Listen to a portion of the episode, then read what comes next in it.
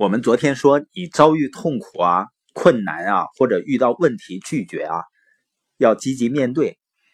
很多人会说，用嘴说当然容易了。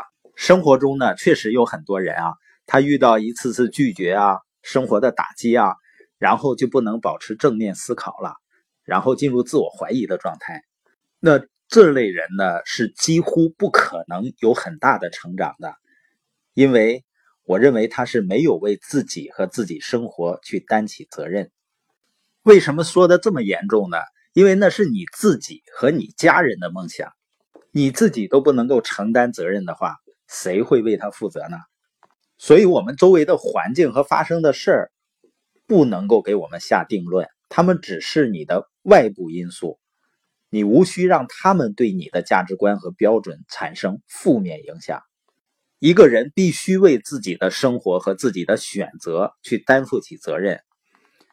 精神病学家弗雷德里克在他的《韧性》一书中说：“征服了糟糕经历的人，就不会被贴上受害者的标签，并且他会承担起勇敢向前的责任。”心理学家朱利叶斯·西格尔呢？他在《生命中最艰难的战役》中是这样说的。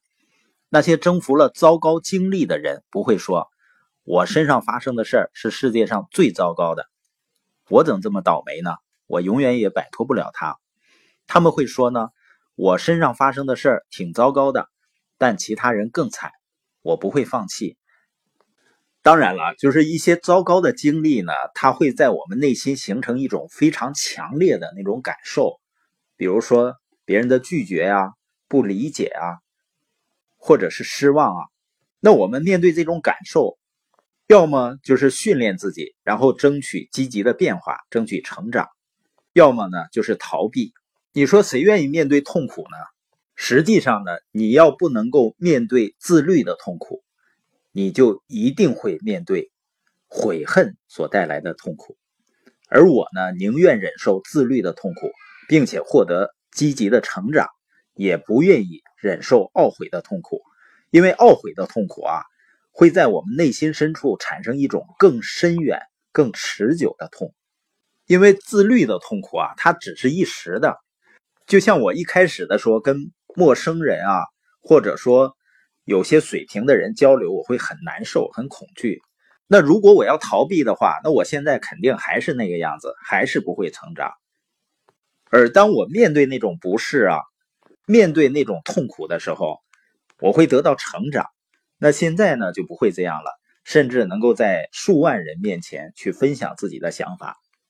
那如果我当时选择不去面对这种痛苦，这种自律的痛苦，那我现在会有什么呢？我一定是有着后悔的痛苦。运动员兼作家戴安娜·奈亚德说：“啊，我愿意让自己经历任何事情，只要我能看得出。”某种经历可以让我达到一个新的水平，暂时的痛苦或不适对我来说就算不了什么。我对未知充满了兴趣，而通往未知的唯一途径就是突破障碍，而突破障碍呢，往往是一个痛苦的过程。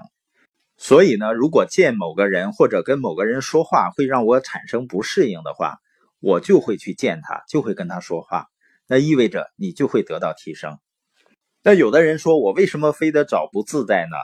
比如我担心周围人对我的想法或者看法，那我就不去做那个事情就可以了嘛？但是呢，你就永远无法享受心灵自由的快乐。所以下一次呢，你发现自己处在糟糕的经历之中时呢，就要提醒自己，你正面临着改变和成长的机会。那你能否做出改变并且成长，取决于你对自己经历做出怎样的反应。也就是我们变得更好或者更糟糕呢，是我们反应的结果。也就是说呢，人这一生啊，面对困难啊，面对痛苦是不可避免的。但是呢，是否从困难痛苦中学习，则是由我们自己来决定的。最后呢，用西奥多·罗斯福的一段话结束我们今天的分享。敢于做伟大的事情，赢得光荣的胜利，尽管会遭受挫败，也比那些精神贫乏的人强得多。他们既不会享受生活，也不会吃太多苦头，因为他们生活在不知胜利和失败的混沌世界。我们整个团队的书友会呢，要用十五年的时间影响一亿中国人读书。我们要积极的影响这个世界，一起来吧。